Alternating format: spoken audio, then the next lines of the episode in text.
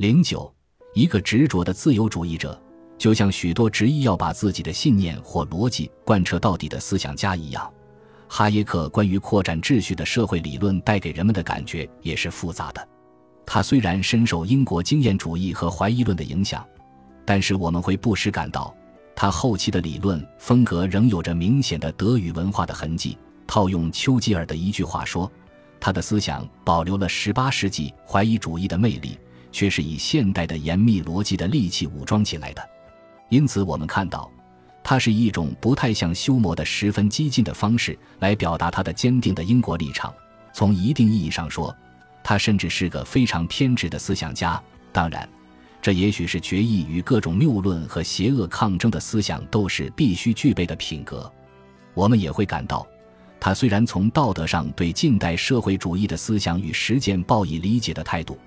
但是他在批判计划经济时，却令人不解地忽略了一个更为深入的问题：建构论理性主义或社会主义虽然排除了认识本能和理性之间的智慧，但这是否也是文化演化在其成员深层意识中造成的一种结果？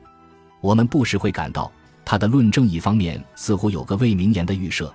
即全人类不分文化和地域，其心智结构的进化过程应当是相同的，而笛卡尔式的理性主义则是对他的偏离。另一方面，他又把西欧少数国家在近代的制度事件，视为一个进化过程中偶然选择造成的因素，这就使他所极力倡导的法治市场制度变成了一个有着内在紧张的文化概念。对此，我们很容易想到的一个最突出的问题是。如果像哈耶克那样仅仅以自愿自发的交换行为来解释扩展秩序的形成，则中国这种早期便已形成的巨型文明会成为难以理解的现象。因此，我倾向于认为，他对文明成因的说明，并不像他想象的那样具有无时空之分的普适性，而仅仅更适合于解释近代资本主义。就古代社会与它的衔接过程而言。哈耶克的理论就远不像韦伯对文化形态和理化性过程的分析那样更具解释力。无可否认的是，哈耶克在许多方面对现代市场文明的运行原理目光锐利且直言不讳。针对二十世纪的极权主义和官僚制度对自由的威胁，他把如何使有益于人类的知识得到开发利用，视为判断社会秩序有利与否的重要，甚至是唯一重要的标准。这也是他为经济学做出的最重要贡献。但是，姑不论资本主义早期发展的物质不平等给人们带来的痛苦，即使是在现代富足社会中面对无辜挫折的，也不会是范围明确的少数人。市场不断造成这种希望落空的痛苦，但他并不关心这种痛苦。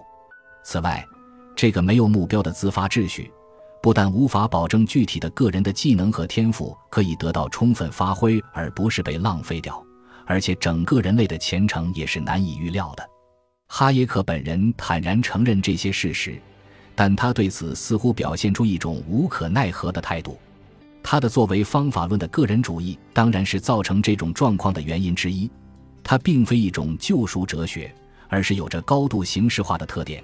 他把为这种形式填充内容的任务交给了每个人的道德责任。从他始终表现出关心人类福祉的情怀这个大前提说，我们可以猜想，大概他不会反对在促进实质的个人主义幸福这方面所做的努力。但是，公共权力除了维持公正行为的规则，他在这一方面还能为人类福祉做些什么？我们从哈耶克那儿并不能得到更多的启示。本书由我一出导言至第六章以及书末的补论部分，胡静华女士承担了第七章至第九章的翻译，并由我通校一遍。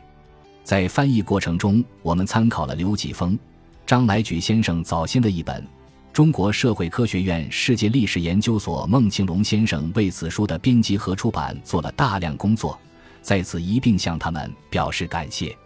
冯克利，锦时。两千年八月十三日，本集播放完毕，感谢您的收听，喜欢请订阅加关注，主页有更多精彩内容。